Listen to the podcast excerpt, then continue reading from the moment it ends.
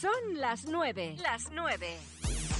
Sintonizas Rack Mallorca. Mayor Mallorca. 89.2. 89.2 FM. FM. Lo mejor del pop nacional en Rack Mallorca.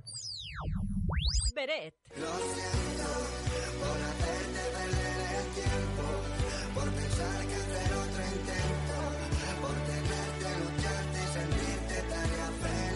Rack Mallorca. Manuel Carrasco.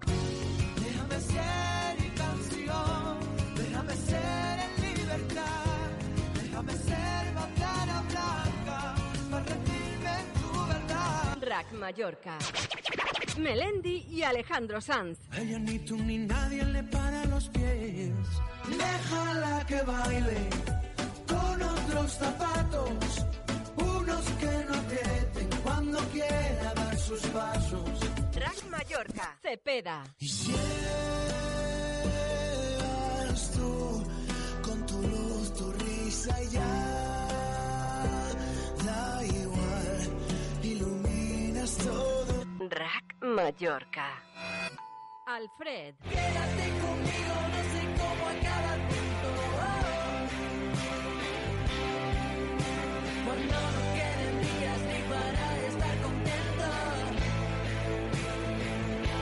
Escuchas Rack Mallorca.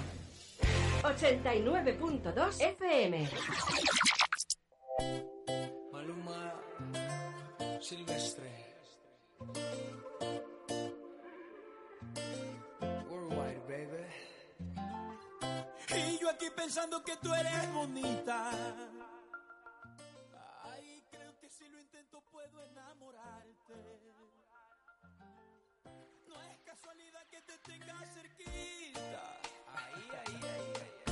A poca distancia para poder besarte. Tócame, yo sé que nos gustamos, no digas que no.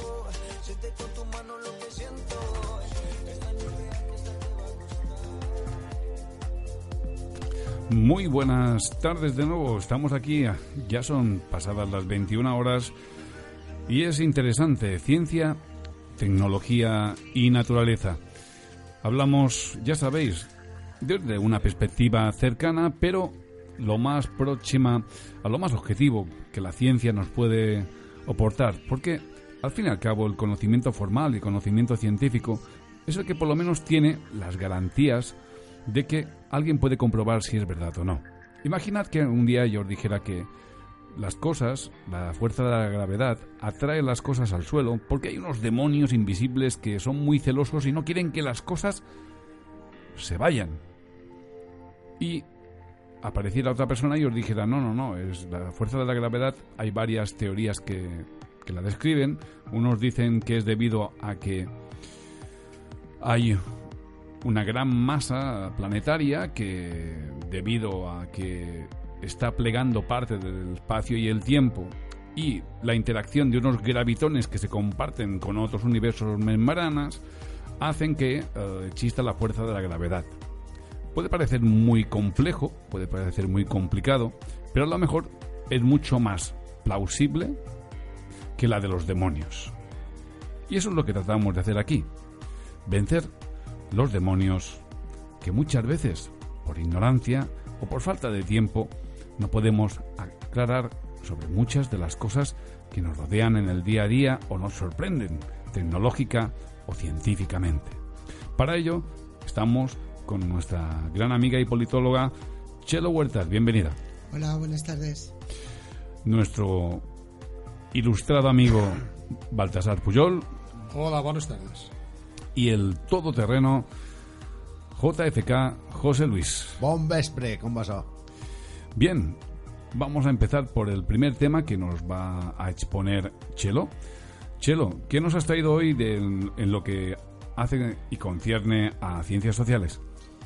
Pues bueno, ah, ahora os voy a dar una noticia de, sobre una investigación que eh, los xenófobos eh, y racistas tendrían que tomar nota eh, y que también además está implícito lo del cambio climático. ¿Vosotros sabéis ¿cuál fue nuestro primer hogar? El primer hogar del hombre eh, con anatomía moderna. África. Pero la zona. Pues la, Eh, zo- la cen- zona Centro de África, ¿no? es en el sur, El sur. de Botsuana. Allí fue donde primero habitaron los hombres sapiens sapiens. Eh, en aquella zona era, había un gran lago y estuvieron allí 70.000 años hasta que el cambio climático hizo, cambió el clima y esto hizo que tuvieran que empezar a dispersarse a otros lugares porque ahora mismo aquella zona es ah, todo un desierto en donde no, no se puede vivir. O sea, que sepáis todos que venimos todos de África. ¿eh? Y que el cambio del clima nos puede llevar a tener que irnos, hacer que nos marchemos de nuestros ah, lugares. Y esto se ha sabido porque el ADN mitocondrial eh, guarda los, los cambios que se van efectuando.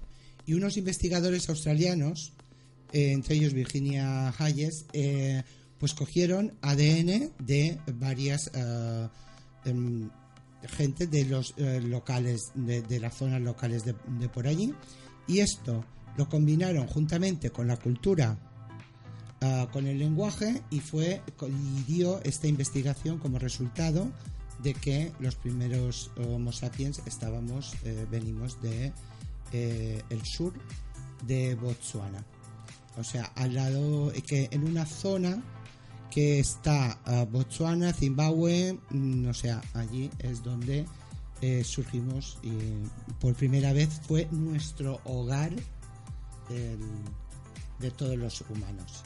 O sea, que espero que todos los xenófobos y racistas hayan tomado buena nota de dónde vienen Pero esto, todos. esto es como Chelo lo de en qué, en qué parte tienen las mujeres el pelo más rizado. En las pestañas. No, no, en África, en África. Y es que, y es que lo, de JFK es humor natural, natural como la noticia que nos va a dar eh, nuestro amigo eh, Baltasar Pomar. Bueno, más que natural, es de tratar lo artificial. Hoy os quería hablar de a dónde van los tapones de plástico. Los tapones de las botellas, los tapones del champú, los tapones de los envases. Como me dijo mi amigo JFK, hoy en día, chaval, todo es un negocio. Sí, hasta la ecología. Sí, señor. Hace 30 años eh, tu compravas esa botilla, anaves a esa botilla i compraves les Coca-Coles, compraves la gaseosa, pinya, la llet, blai, i tornaves la botella i el botiller te pagaba, te daba dinero, te devolvía el casco, hay que devolver el casco. Que ¿eh? retor- retornable, que lo llamábamos. Um, había gente por las calles recogiendo cartones. Recogían cartones Y botellas. y botellas. Yo, y se- yo he recogido en la playa botellas. pues Nosotros teníamos un bar en, Ujú. en Palmanova y yo era una niña de nueve años. Iba a la playa a recoger botellas para que mi madre me pagara eh, los envases para tener mi dinerito. Claro. Claro. Nosotros mismos teníamos una empresa, era, era también era niño, teníamos una empresa de distribución y producíamos mucho cartón, de- cartón de, de las cajas que nos llegaban y tal, y lo guardábamos, lo hacíamos balas de cartón y a final de año cogíamos dos camiones, nos llevábamos a una empresa de cartonajes que había en Espordas y nos pagaban por ese cartón una cantidad de dinero con la que nos íbamos a cenar todos y todavía sobraba. Imagínate. ¿eh? Y nos llevábamos la propina a los chicos del almacén. O, hoy en día todo esto ha cambiado. Ha cambiado porque había que controlar todo este mucho más cartón que se produce, mucho más cristal que se produce y otras cosas que se producen nuevas, como son los envases de PET, los plásticos, los polímeros, todo esto antes no estaba, ahora está. Hay que cambiarlo, hay que regularlo. Aquí había una economía sumergida de 4 o 5 que se les ha ido al garete porque ahora hay que controlarlo todo. Eso era una, era una de las maneras. Y bueno, y ahora nos sale este esta moda, esta, esta inquietud que hay ahora con los tapones. El tapón es diferente de lo demás porque para hacer el tapón se utilizan unos polímeros de mucha más calidad, incluso menos tóxicos que lo que es el plástico, plástico habitual que nosotros vemos. em, son más fáciles de manejar, son más fáciles de almacenar y con el reciclaje de estos tapones se produce una especie de materia prima, una nueva materia que se, le llama granza. Y con esta materia es con la que fabrican estas cajas de frutas y hortalizas que vemos cuando vamos a la frutería, que son más rígidas, pues con esto pueden fabricar estas cajas. Y también pueden fabricar em, revestimientos y aislantes. Eh, su precio en el mercado, porque esto se compra, los tapones se compran, los tapones usados se compran. Eh, el precio ronda entre 150 y 200 euros la tonelada. Que esta tonelada, una vez manipulada y limpia y hecha granza, se puede vender por 400 euros la tonelada. Dirás, hay margen, sí, pero también tiene que haber una maquinaria Claro, y una hay- manufactura. Hay, un- hay un tratamiento. Eh, hoy en día se ha popularizado tanto esta recogida de, de tapones de plástico por asociaciones benéficas y luego de particulares, gente que se dedica a buscarlos, que está provocando una saturación en el mercado. Ha provocado que haya de- demasiado demasiado tapón como para producir granza, que ha hecho bajar los precios. Hay una empresa malagueña Ahí el Richard ya no se dedica a la chavartarra. Ahora el "Ah, tapones- cobre, vamos al cobre, Pablo. Hay una empresa malagueña que se llama, voy a decir el nombre, Tony, ¿puedo decir el nombre? Se dice Replasur, que ha decidido solamente trabajar con asociaciones benéficas a las que puedan solicitar un justificante del destino final de los fondos recaudados. Porque con todo esto, también la picaresca, picaresca española, por desgracia, ha funcionado. Y como decimos en mallorquín, el vinagre fa mal en el vi. Sí. Y te va a salir un sinvergüenza, como que tuvimos uno aquí, que pedía dinero para una niña, y mm, todos los demás que querían recoger algo para ayudar a algún niño o para ayudar a alguien, se venían atrás, por culpa de un sinvergüenza. Sí, señor. ¡Pa qué vergüenza! En mallorquín. Yo esto de la recogida de tapones lo conocí por primera vez para comprar una silla de ruedas. Sí, sí. Y, y, eh, íbamos Sí, como- recogiendo íbamos recogiendo tapones por toda- no no pero cuando la tuvieron Como- ya avisaron de que no importaba Como lo de, que como lo de recoger, esto- recoger eran- ¿os acordáis de los papelitos azules del tabaco que tenías que recortarlos intactos, lo de los impuestos? ah no El sello. El sello había que quitarlo intacto porque luego iban a dar una silla de ruedas también y luego al final era que se los enviaban a los, a los contrabandistas de, de Galicia para que los pusieran en el pa- tabaco de contrabando. ¿Qué te paréis? No, pero en este caso sí que era cierto, ¿eh? Lo de la silla de No, no, ruedas. sí, pero bueno, para que veas tú que el- el- no, la picaresca- picaresca está siempre en marcha. Hubo un caso desgraciado, porque esto ya es tener mucha mala suerte, de una familia que se dedicaba a recoger tapones en Alcalá de Guadaira para, para beneficio propio. Se dedicaban a esto, como los antiguos chatarreros. Sí. Pues estos se dedicaban a recoger.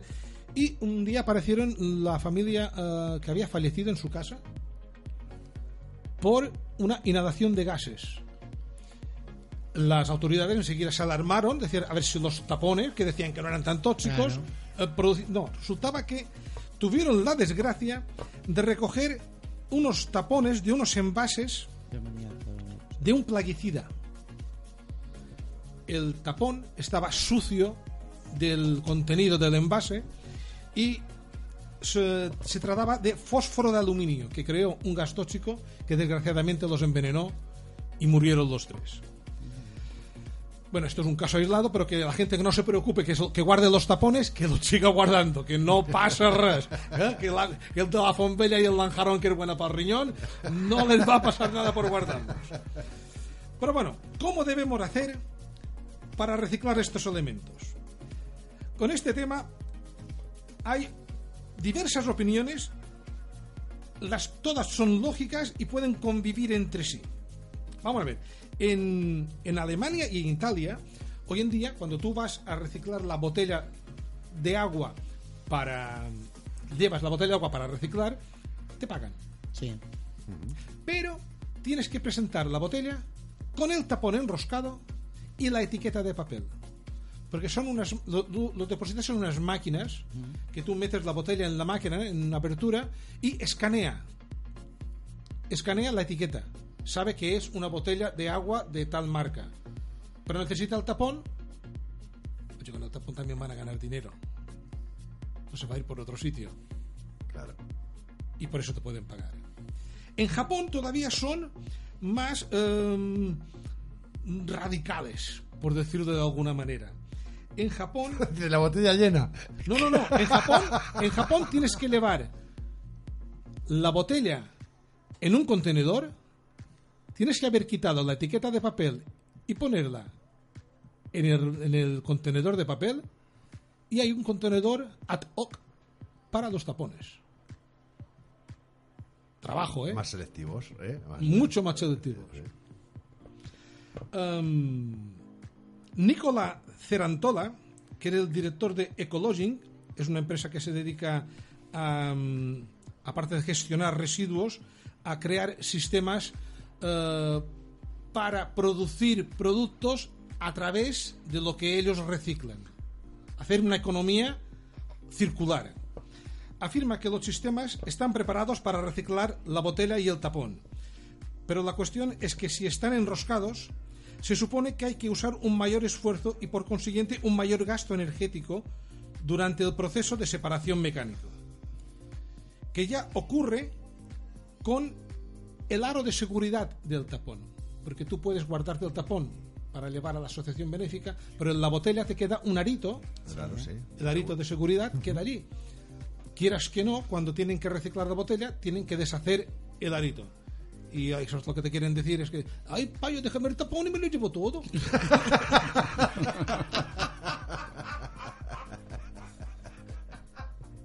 bueno, em, aquí, como que no nos pagan, y yo no veo el momento que, que nos lleguen a pagar nada, podemos optimizar este recurso para que alguna asociación benéfica pueda resultar ayudada. Pues te aseguro que en la legislatura pasada se hicieron unos cuantos viajes a Düsseldorf para ver cómo lo hacían en Alemania ah, para ponerlo en marcha aquí. Los viajes se hicieron, ¿eh? Esto te lo aseguro. Sí, viajes, Eh, ¿no? sí, sí, sí, sí.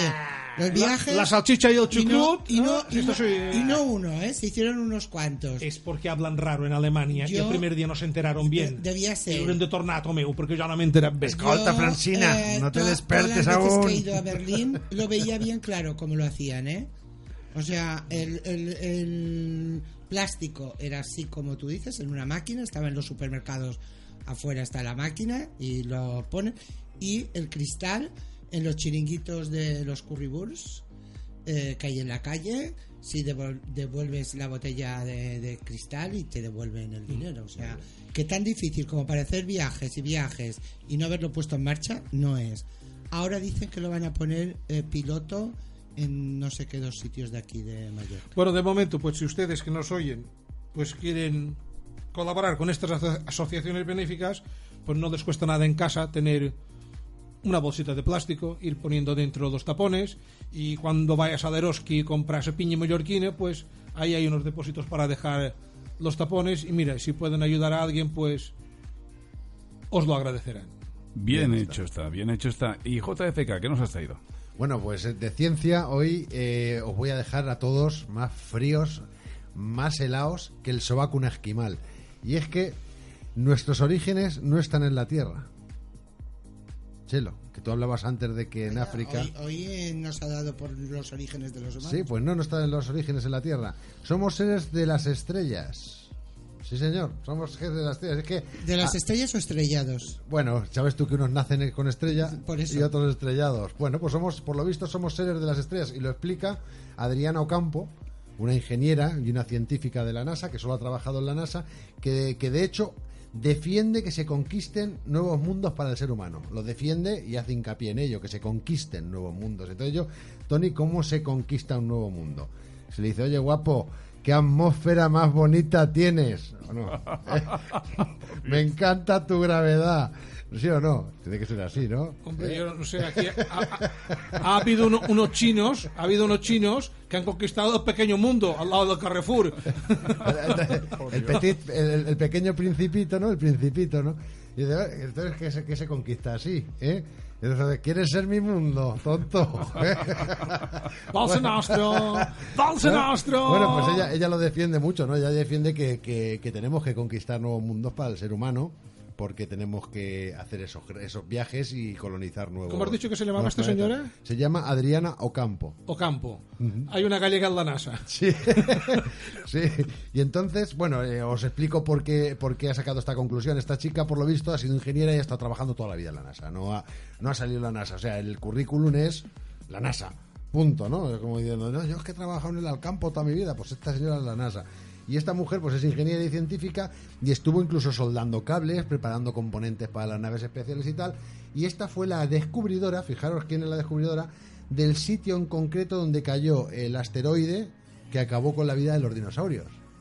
Ella fue la que lo encontró. Ella sabe exactamente dónde fue y, la que lo encontró.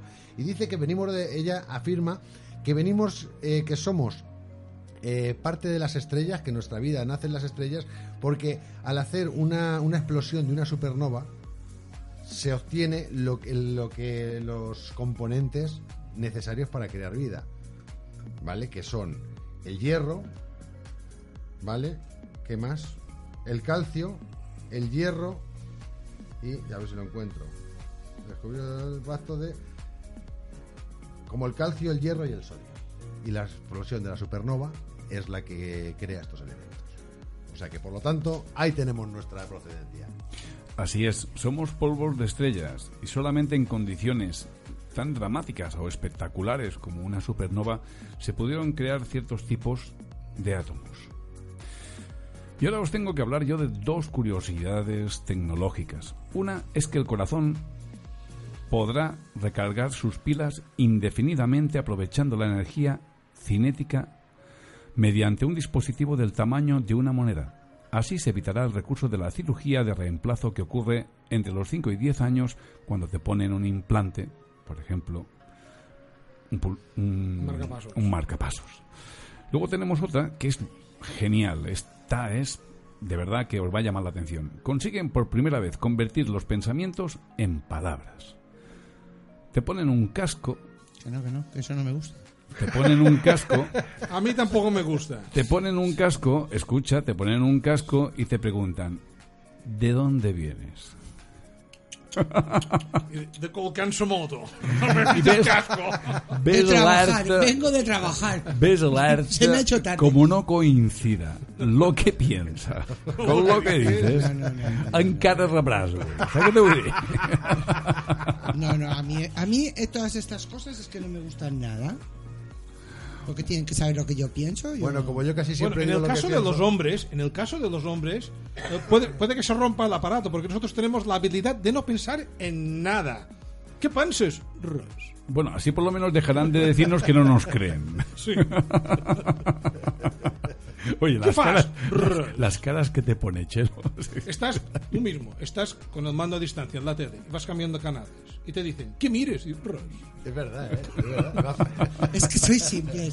Pero mucho, no os habéis dado cuenta todavía. No, porque es que. Os la no- ponemos votando en el área. que no votáis. no, Hombre. Es que no, no, no nos lo podemos imaginar. O sea, nosotras somos mucho más complicadas. Pero mucho. Pues mira. Y raya, raya, raya. Y pensamos. Y luego resulta que es verdad que no pensáis en nada. Y nosotros ya nos montamos A nuestra mí- película. A mí me decía, el otro día yo fui a ver un monologuista que se llama el comandante Lara, que vino aquí a Palma, y había uno de sus colaboradores que sale y llega y dice, yo no me he tragado en mi vida más anuncios de televisión que yendo borracho. Es eso que la tele, ya no, no estás viendo nada, pero estás viendo, es- la imagen está ahí de los anuncios y tú ahí, y dice, no he visto en mi vida más anuncios que cuando voy borracho. Bueno, Chelo, y has traído otras noticias además. Es que además me va muy bien porque siguiendo con lo último que acabas de decir, eh, y también para que me digáis vosotros qué os parece, que el INE haya pedido a las eh, empresas de móviles que nos hagan un seguimiento. Sabéis que ahora, eh, sí, entonces, eh, según dicen, no se darán ningún dato, que serán todo datos agregados. O sea, pero sí que sabrán, por ejemplo, de, 10 de 8 a 1, donde hay más móviles, eh, o sea, cuáles son los desplazamientos que haremos, eh, cuándo se utilizan más y también eh, por la tarde y por la noche. Pero vosotros, ¿esto qué os parece? Porque a mí, ya os lo digo, tampoco me gusta. Que sepan dónde voy, porque aunque me digan que no van a- que no se va a dar el número, que no eh, van a dar el nombre, es que me parece que a mí todas estas tecnologías eh, utilizarlas para estas cosas no me parecen nada provechosas. Bueno, Es, es una, O sea, es una bueno. invasión a la intimidad en toda Pero regla. mucho, es un gran hermano, pero en toda sí, regla. bueno, pues conmigo se van a sorprender porque cuando más lo utilizo es cuando voy a cagar.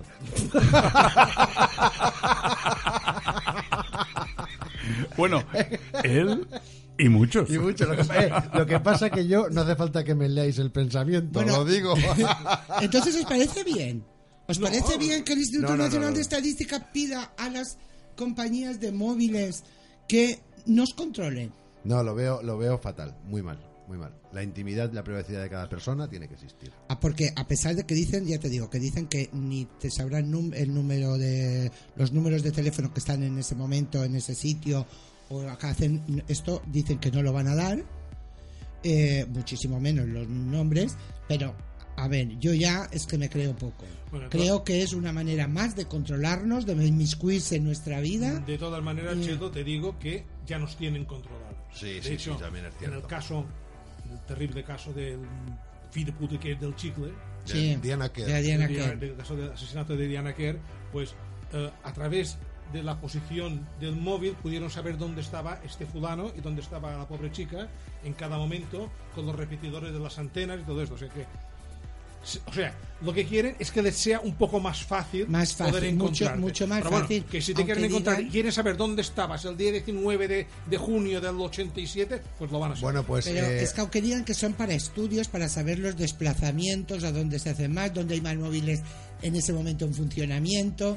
O sea, que dicen que es unos, pero a mí es que este tipo de Bueno, estudios... es, es tener más fácil Eh, el acceso yo- que tienen a nuestra posición yo le, yo le voy a mandar un WhatsApp y le voy a decir, bueno, pues de siete y media a 8 y de, y de, y de dos y media a 3 me encontraréis siempre con el señor Roca. Pues que Una sepáis, haciendo Juego de Tronos. Eh, una regularidad.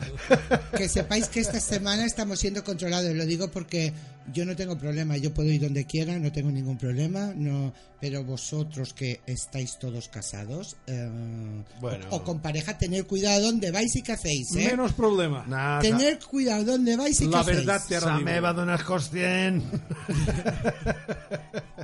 Bueno, y querido Baltasar, nuestro compañero de extensión de noticias, ¿qué Sí. otras noticias nos has traído? Mira, pues como traje el otro día la noticia de que había aparecido un animal que parecía extinto, pues hoy traigo otra, de otro animal.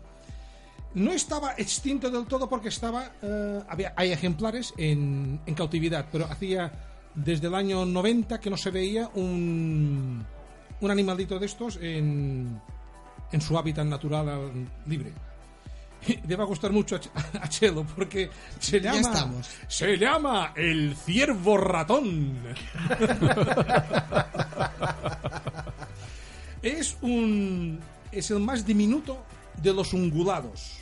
Los ungulados son los mamíferos con pezuñas, para entendernos. Eh, tiene un tamaño de entre un hámster y un conejo.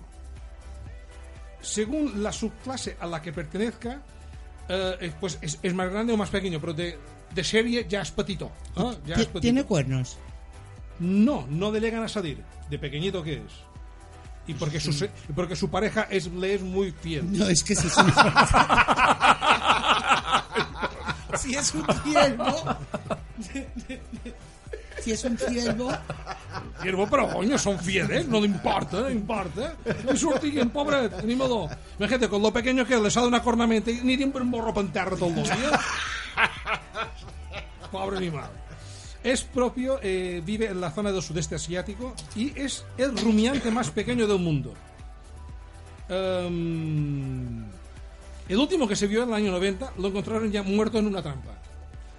Eh, el motivo de su de su vulnerabilidad es pues su pequeño tamaño. Le convierte en, en ser presa fácil para numerosos mamíferos, eh, aves y serpientes.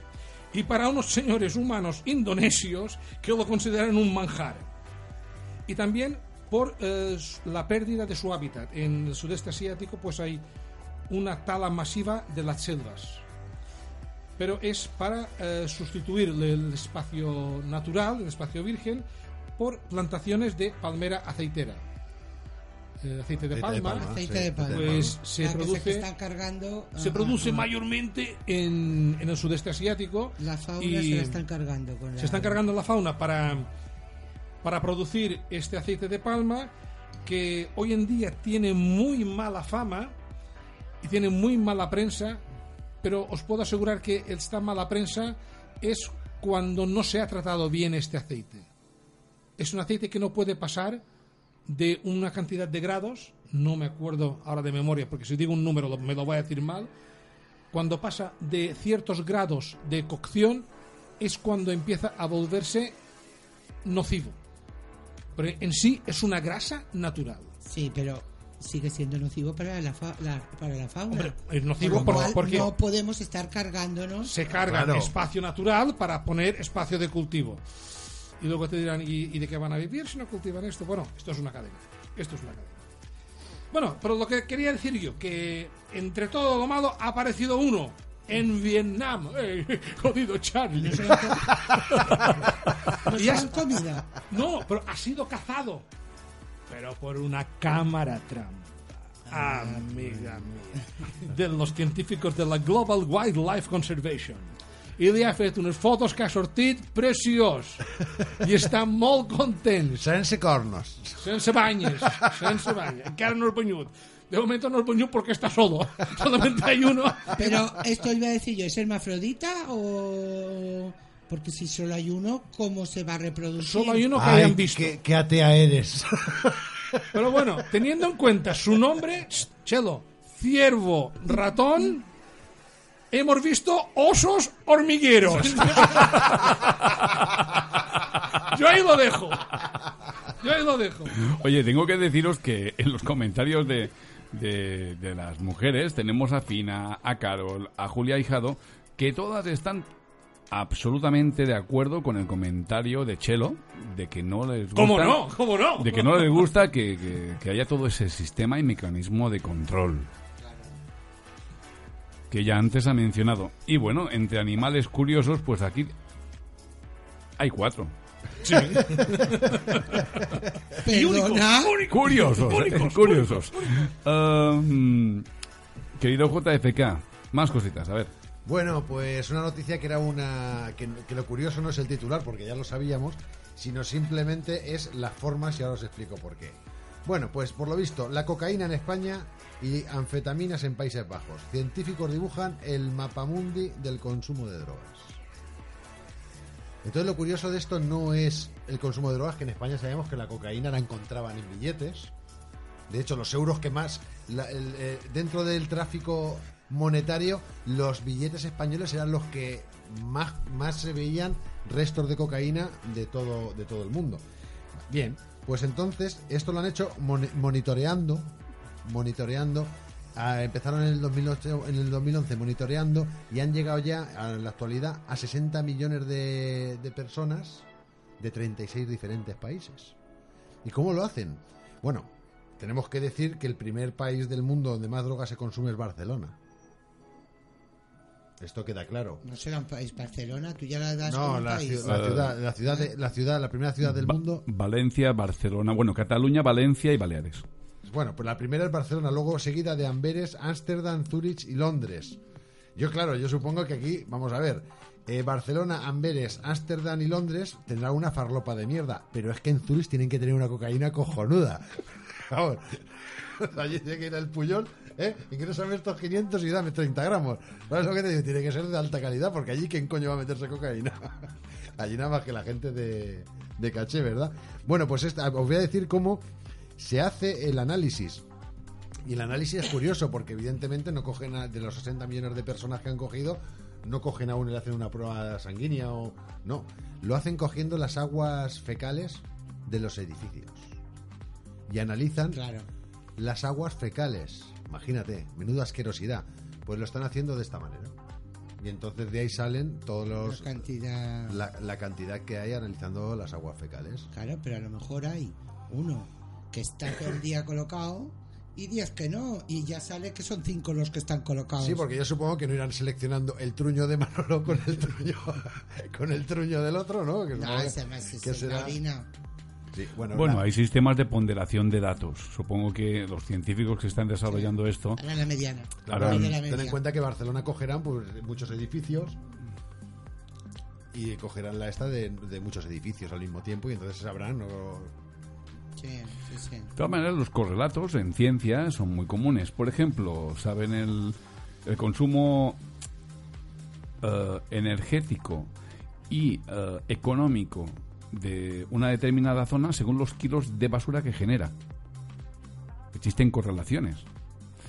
Eh, muchas veces las personas se creen no observadas, pero hay esas ratitas de laboratorio, investigadoras, que llegan a conclusiones increíbles y por ahí nos controlan.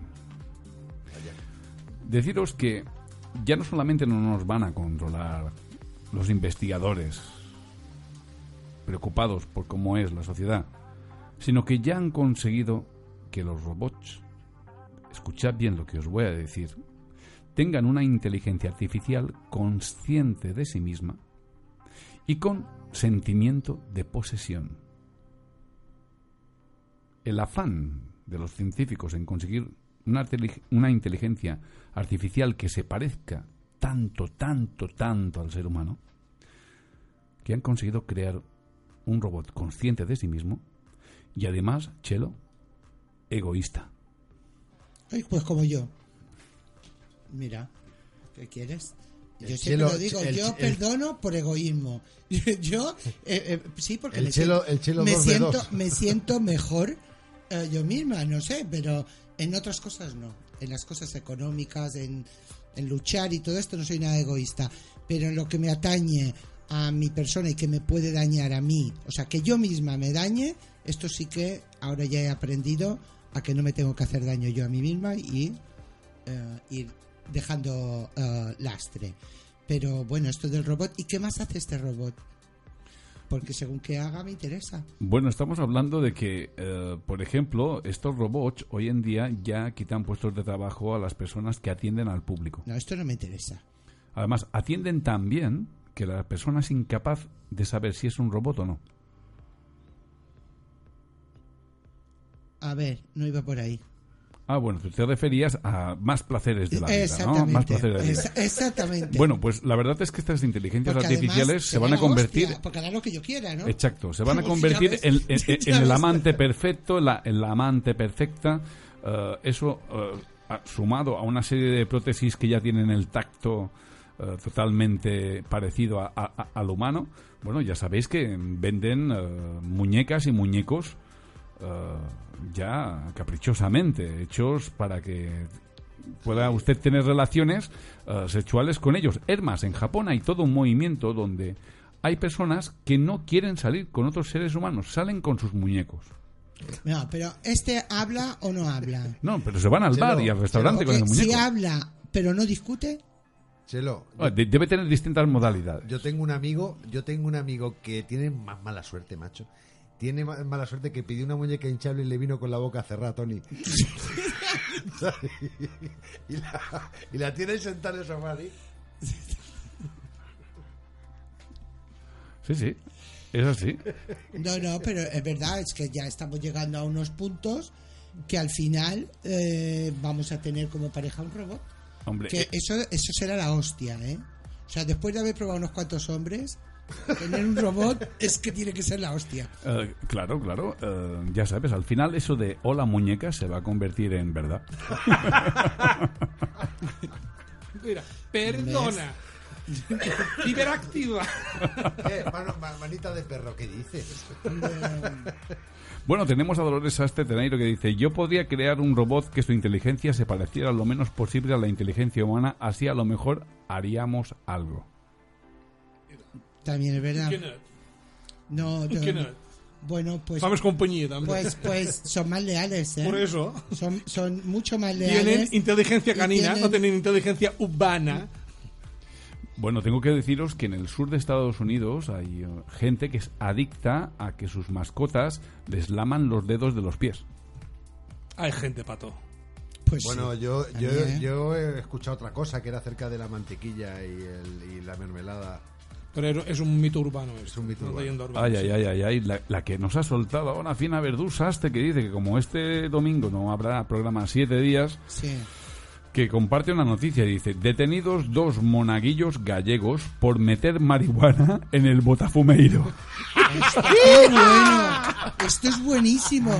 O sea, ¿Qué forma de llegar al Espíritu eh, Santo? todo- Se dieron todos cuenta por- camino de Santiago, vamos, estarían súper relajados. Se dieron cuenta porque uno de los monaguillos iba montado encima del botafumeiro. ¿Qué pasa, paña? Yo tengo, yo tengo a mi amigo Muy Tomeo, bueno, muy ah, tengo, bueno. tengo a mi amigo Tomeo Barceló que se está partiendo el culo del programa de hoy, ¿eh? Sí. Hay que hablar del Tomeo, un saludo. Bueno, volvamos a los temas serios que Baltasar Puyol, o no, o te tocaba a ti, Chelo, te tocaba a ti. Sí, pero yo- Adelante. es mi última noticia. Os voy a preguntar. ¿Cuántos conocidos creéis que tenéis? Conocido. Conocidos. Bueno, ahora mismo en el Facebook 1760. Conocidos se refiere... No, no. Conocidos se refiere a personas con las que interactúas eh, repetidas veces. A- amigos es una cosa. Que además yo creo que amigos mm, se tienen muy pocos en la vida. Amigos, lo que es amigo de verdad. Eh, lo demás, conocidos. ¿Cuántos creéis que tenéis? Yo quiero tener un millón de amigos y así más fuerte Bueno, poder cantar. Número. Bueno, Número, pues mira, siendo comercial, conocidos, pues. Mil. Mil. Mi, más de mil. Yo creo que muchísimos. Muchísimos. No podría calcularlos, pero yo creo que incluso hasta más de mil Sí. conocidos. Tony. Bueno, yo, yo sé que conocidos, conocidos, las estadísticas de cuando yo estudiaba eran 50 de media. Y eh, en el caso de personas como yo, que interaccionamos cada día con cientos de personas que vemos a diario, pueden ser un poquito más. Bueno, pues se ha hecho un estudio para eh, el Instituto Nacional de Estadística, como nos quiere controlar todo, hasta saber cuántos amigos ah, tenemos. Se ha hecho un estudio y la media de conocidos que tienen los españoles es de 536. O sea, ya os digo que conocidos se refieren a las personas con las que interactúas en repetidas ocasiones. Tu vida No cotidiana. diariamente. Y solo hay un 2,3% de la población que tiene más de 2.000. De 2.000 o más.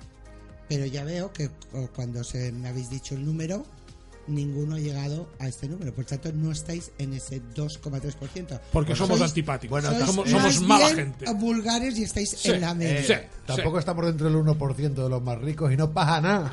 Para. Bueno, bueno, yo como Bueno, instructor... habla por ti, ¿eh? Habla por ti. yo, yo- Yo un día hablé con, estuve hablando, Chicos, hablando, portaros bien. estuve hablando con Botín, con Emilio Botín, y Emilio Botín, en su sabiduría, me dijo, Baltasar, ricos somos unos pocos. Ahora que hay gente con dinero, sí. Bueno, tengo que deciros que yo solamente por ser, haber sido instructor de la- los gimnasios más grandes de, de Palma de Mallorca, imagínate, si en, en el Megasport había nueve mil y pico, 9.000 socios. nueve mil socios, en el, Illes, que- en el Illes otros tantos, y pff, qué barbaridad, ¿cuántos conocidos debo tener? Pues entonces estás en ese 2,3% de los españoles que tienen de dos- 2.000 o más eh, conocidos. Porque claro, yo lo había cogido como aquello que interaccionabas cada día, ¿no? No, no. Repetidas veces. O sea, no una persona que ves un día y eh, ya no la vuelves a ver, no te la presentan, lo que sea, y ya no la vuelves a ver más. No. O sea, es una con la que interactúas. A lo mejor siete veces en un mes, ¿no? Pero, o, o en un año, pero, o sea, que son. Que has interactuado más de una vez. Que os correspondéis a los saludos. Sí, exacto. Bueno, las chicas que nos escuchan, Julia y, y Fina, nos dicen que, bueno, que sí, conocidos hay muchos y amigos menos. Pocos. Mm, Pero muy pocos. Bueno, y hablando de, de amigos, vamos a hablar con nuestro amigo Baltasar, que nos va a poner su tercera y última noticia Bueno, de hoy. unas curiosidades de la naturaleza. A ver, em, hablemos de dormilones. De dormidones, y no, estoy- no te estoy mirando a ti en- por nada. Nada en especial, ¿no? Nada. ¿Cuál consideraríais vosotros que es el animal más dormidón y el menos dormidón del mundo? Yo, la marmota es la que tiene fama, desde luego. Lo que tiene fama. El koala. ¡Ah! Chelo. 22 horas al día. Chelo, Chelo es la que manda aquí, por eso es la que más fans tiene. ¿eh? 22 señor, horas el al día. El koala. Y no el cantante, ¿eh? O sea, ese... Porque ese hombre... ¿Sabes por qué le llamaban el koala? Porque este hombre trabajaba en un andamio. Y a ser recortaico, porque era recortaico, pues para subir y bajar del andamio, pues parecía un koala. La forma en que subía y bajaba los andamios, pobre hombre. Eh, bueno, ese osito austra- austral con cara de bueno que vive abrazado a los árboles es capaz de dormir, cabrón, 22 horas del tirón. Este se ve que tiene pocos problemas. No ha tenido que hablar con Sánchez ni con Iglesias. ¿eh? Y, no tiene, y no está amenazado por depredadores. ¿Y el que menos duerme? El que menos duerme, yo te diría. Yo te diría Pocholo. Este si te hacen un análisis de la, de la caca para ver tú, para romper el aparato. No, el que menos duerme, pues, es la jirafa, que en total duerme solo unas cuatro horas al día y en intervalos de pocos minutos y de pie. Claro, es que ese, animal para pegar una cabezada. Claro. Sí. Tú te refieres, te refieres a mamíferos. Te refieres a mamíferos. Porque eh, si vamos a arácnidos, pues ya verías que dormir. Animales vertebrados. A ser una especie amenazada por depredadores, pues no pot volar. No pot volar. Porque eh, con el cuello ese que tiene, entre que come algo, tiene que hacer la digestión, le tiene que bajar por el trato digestivo, y luego que quiere hacer la siesta, ya salió los leones. No, no te pensis tú que pugui dormir más, eh, pobre animal. Luego están los delfines, que no es que, que duerman poco, pero estos tienen la habilidad de dormir con la mitad del cerebro. Y con la otra mitad tienen un ull obert. Pues como las mujeres. Las delfinas. O las ballenas que duermen mientras van nadando. No? Posen el pilot automàtic, au, tira, tira, tira cap al Polo Norte, venga. Que s'aigua vaya siguiendo freda. Pum, pum, pum, pum. Y van durmiendo. Con las ballenas podíamos hablar de varios récords. Como por ejemplo, son los animales más grandes que han habitado nuestro planeta. Eh, solamente su lengua puede pesar lo que pesa un elefante adulto. Vols que te pegue una llepadeta? Estás muerto. Estás muerto. Ay, por Dios. Y otro, otro récord. Otro récord que tienen las ballenas azules. Vine aquí que te llamaré. Te llevaré y te mataré. Eh, luego, no quieras que una ballena te cante. No pares, per riure. Lo- las ballenas azules son los animales que más fuerte pueden producir un sonido. En sus llamadas pueden llegar a alcanzar los 190 decibelios. Si te pegan este grito para decirte que te llevaré, o te matan de sordera o te matan de sellepada. Luego podemos hablar también de animales resistentes. El campeón, eh, bueno, si hablamos de animales resistentes no hablaremos de Tony, porque de todos es sabido que Tony era un, es un ejemplar único. Yo a Tony... un poquet d'aigua, reina, un poquet d'aigua.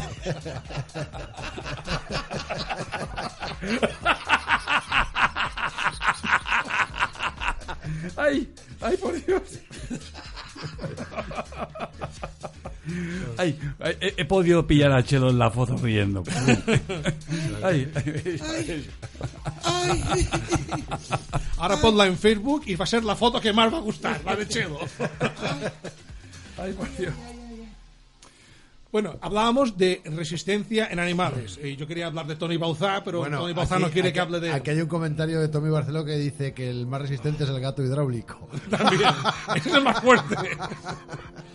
Podríamos pensar de animales resistentes en elefantes y caballos, pero si para resistir lo más importante es el agua, pues el campeonísimo es el camello.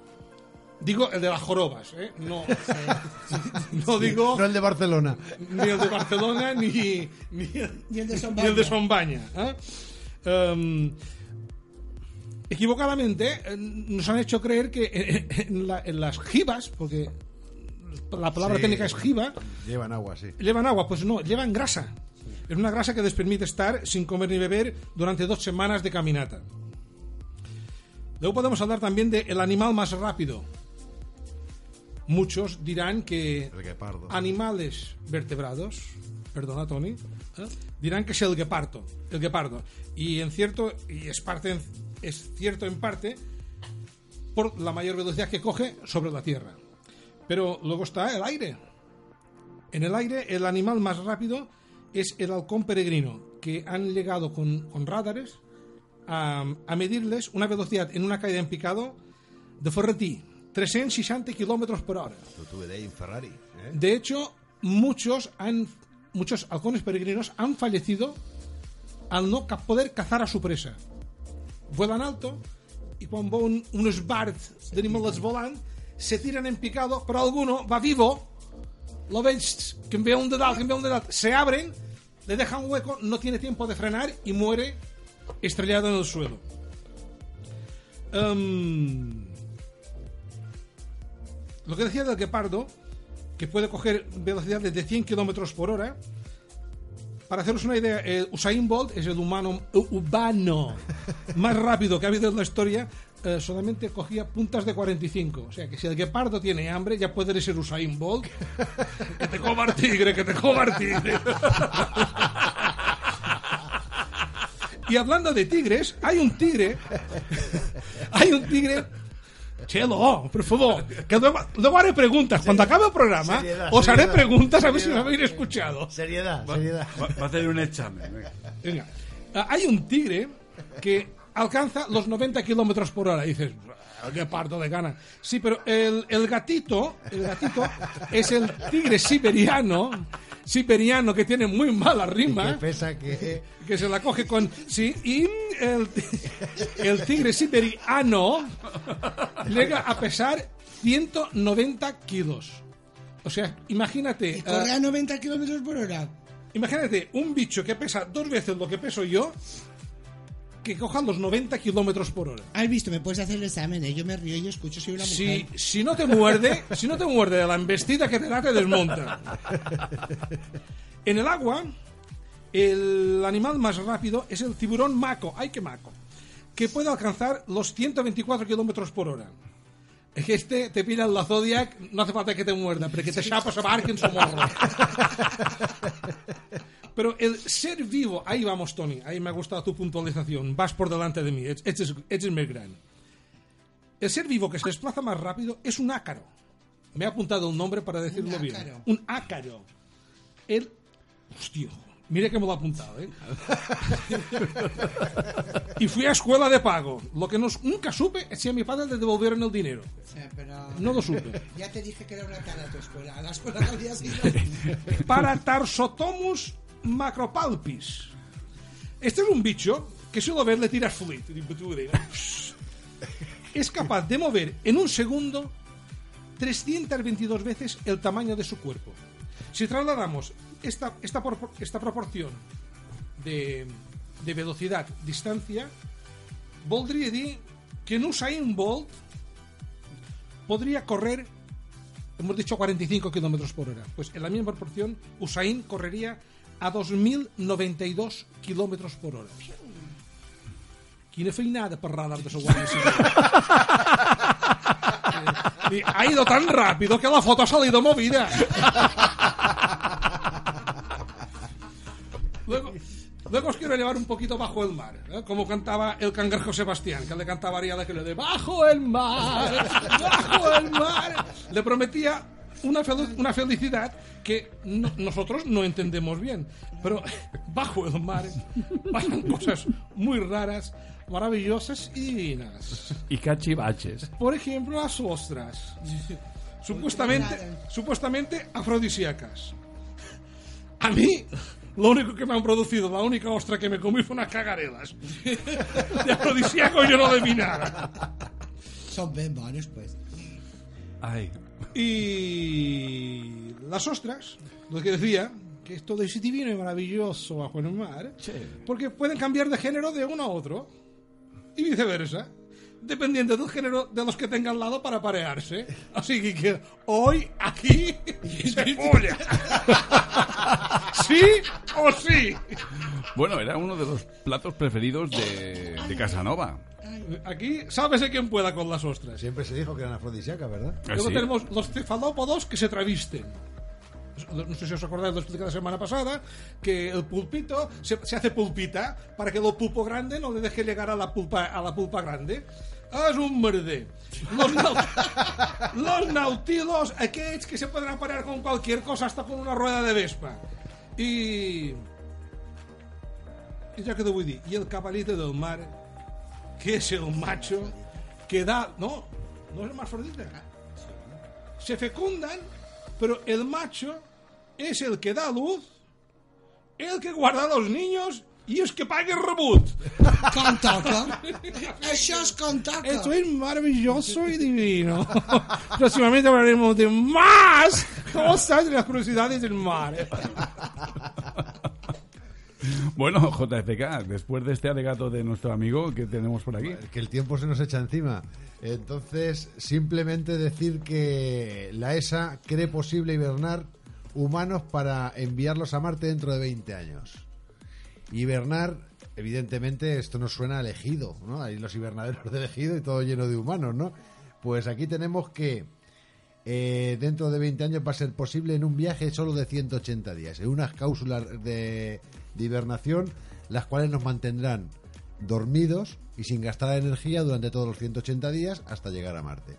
Y las naves serán más pequeñas que estarán tripuladas por irán tripuladas por inteligencia artificial. Bueno, de hecho hicieron una selección de personas para ir a Marte, definitivamente. Uno de los compañeros que trabajaba conmigo en el hospital, que era ingeniero electrónico, pasó todas las pruebas menos la última, y la última era la de metabolismo. Tenía un metabolismo demasiado acelerado.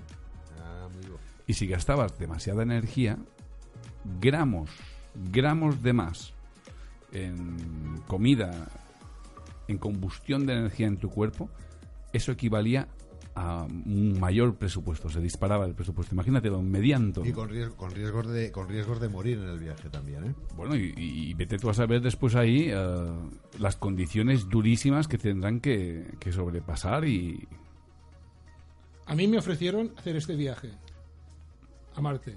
Dije, ¿qué día salís? Dice, martes, digo, tengo radio.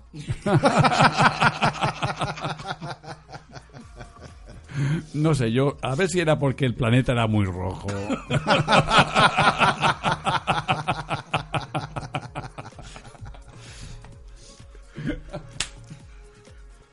Bueno, queridos amigos, eh, como bien sabéis, aquí en Es Interesante tratamos de hablar de ciencia y hablar de las noticias que la tecnología y el conocimiento humano nos aportan de manera amena, sencilla, directa, cercana.